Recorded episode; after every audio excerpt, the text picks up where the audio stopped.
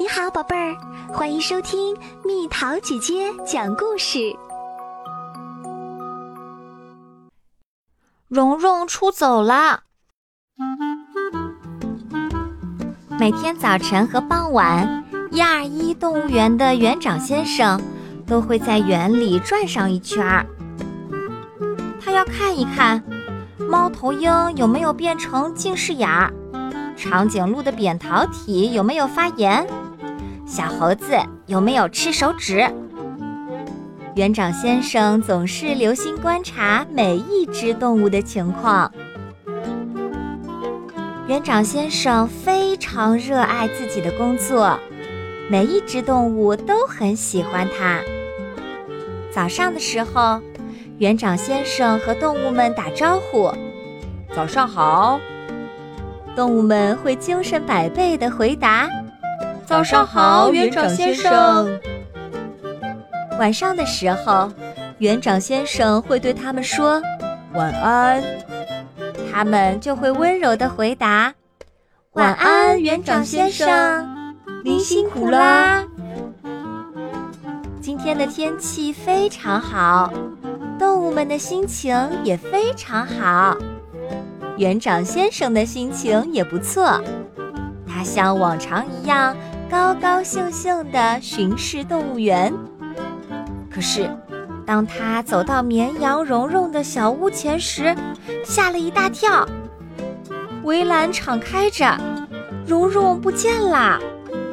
园长先生每次走到这里时，蓉蓉都会躲到小屋后面，然后一下子蹦出来，大喊一声：“哇！”很喜欢和园长先生玩捉迷藏。蓉蓉虽然爱撒娇，还有些调皮，但它是一只很可爱的小绵羊。蓉蓉，园长先生四下张望，大喊起来：“你藏哪儿啦？快出来吧！”这时，住在旁边的日本獾开口了。蓉蓉离家出走了。什么？蓉蓉离家出走了？她一大早就叼着一把干草离开了。那你怎么没问问她要去哪儿呢？园长先生的语气变得严厉起来。我问了，可是蓉蓉只说了句：“反正我要去一个好地方，再见啦。”然后就蹦蹦跳跳地离开了。是这样啊。园长自言自语：“蓉蓉竟然会离家出走，看来是讨厌动物园了，说不定也讨厌我了。”哎，园长先生一下子泄了气儿。不过他还是完成了早上的巡视，无精打采地回到了家中。老公，老公，蓉蓉出事儿了。出去买菜的园长夫人突然冲进屋：“蓉蓉被汽车撞了吗？”没等园长夫人说完，园长先生就夺门而出。“等等，不是汽车，难道是火车？”园长飞快地跑起来。“不，不是那边，是这边。”园长夫人朝着相反的方向跑了起来。园长先生立马调转头，跟在夫人身后跑起来。两个人跑啊跑啊，终于来到了热闹的镇中心。就就是那里。园长夫人气喘吁吁地说。园长先生顺着夫人指的方向望去，蓉蓉正挺直了身体，站在一家商店的橱窗里。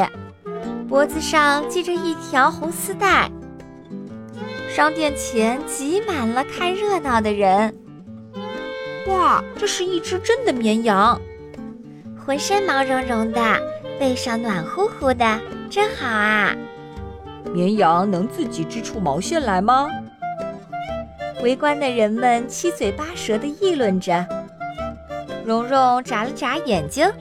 在橱窗里慢悠悠地踱着步子，时不时地转个圈儿。园长先生穿过人群走进店里，园长夫人也跟了进来。园长温柔地说：“蓉蓉，跟我回动物园吧，大家都在等你呢。”不，蓉蓉使劲儿地摇了摇头。我不回去，我要在这里变成毛衣。你会变成一只光屁股小羊的。那有什么关系？羊毛很快又会长出来的。蓉蓉，你为什么离开动物园呢？园长困惑地问道。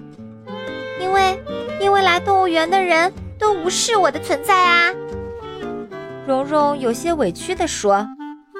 人们会表扬欢，你真会挖洞啊！还会吵吵嚷嚷地叫着，松鼠好可爱啊！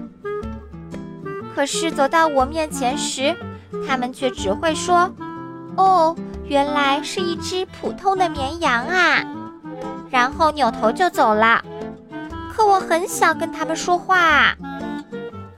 不过在这里就不一样啦，我可是店里的宝贝。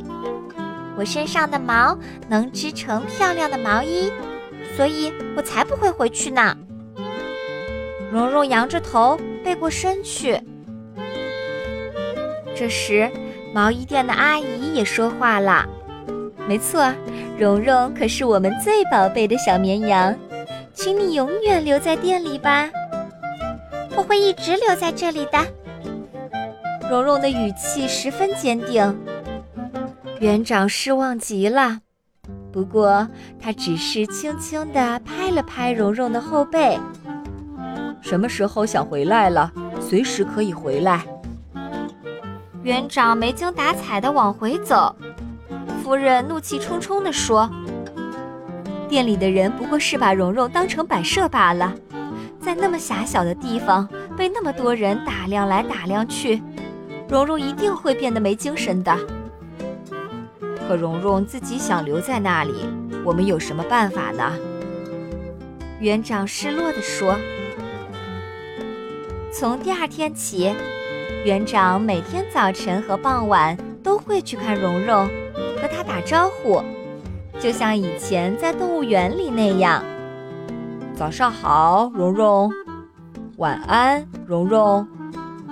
然后园长总会再加上一句。”要是想回来了，我们随时欢迎。可是蓉蓉每次都摇摇头，我才不回去呢。园长夫人说的没错，蓉蓉自始至终都是个摆设，她不能和顾客说话，只是一只供他们围观的小绵羊。毛衣店也没用蓉蓉身上柔软的毛织成漂亮的毛衣。而且，蓉蓉既不能出去散步，也不能躺下休息，她只能一直站在玻璃橱窗里。渐渐的，蓉蓉身上的毛变脏了。店里的阿姨把洗发水抹在蓉蓉身上，仔仔细细地给她洗了个澡。这下，蓉蓉变得雪白雪白的。哇哦！好漂亮的小绵羊，人们称赞道。可是蓉蓉觉得这根本不是自己。蓉蓉越来越没精神了。园长对她说“回去吧”的时候，她也不再说不回去了。可是她也不说我要回去，她只是沉默地低头看着地面。蓉蓉心里的结还没有打开。我离家出走，让大家担心了，对不起。这样的话，他说不出口。园长很理解蓉蓉的心情，他开始想，有没有什么好办法呢？园长先生去找夫人商量，夫人想啊想啊，终于想到了一个好主意，然后他就拉着园长先生的手。朝镇中心的毛衣店走去。蓉蓉，我们想到了一个好主意。对你来说，是一件特别好的事儿。跟我们回去吧。真的是好事儿吗？蓉蓉还有些犹豫。当然啦，我保证。园长夫人肯定的点点头。好吧，那我就回去吧。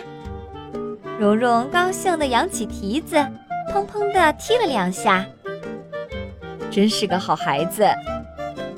园长摸着蓉蓉的后背，开心地说：“你要是走了，店里可怎么办啊？”毛衣店的阿姨为难地说：“可是，蓉蓉的态度很坚决。谢谢您这段时间照顾我，再见啦。”回到动物园以后，园长夫人在园长先生的帮助下。小心地剪下了蓉蓉身上的毛，蓉蓉变成了一只光屁股小绵羊。剪下来的羊毛刚好是蓉蓉身体的形状。园长夫人又给它缝上了纽扣，做成了一件羊毛外套。然后，园长夫人又拜托园长先生，在蓉蓉的小屋前立了一块牌子，上面写着。想不想变成一只小绵羊，和绵羊聊聊天呢？我想变成小绵羊。一个男孩跑了过来。男孩穿上羊毛外套，走到蓉蓉身边。蓉蓉和那个男孩聊啊聊，说了好多话。我也想和小绵羊聊天。我也要。围观的人们纷纷喊道。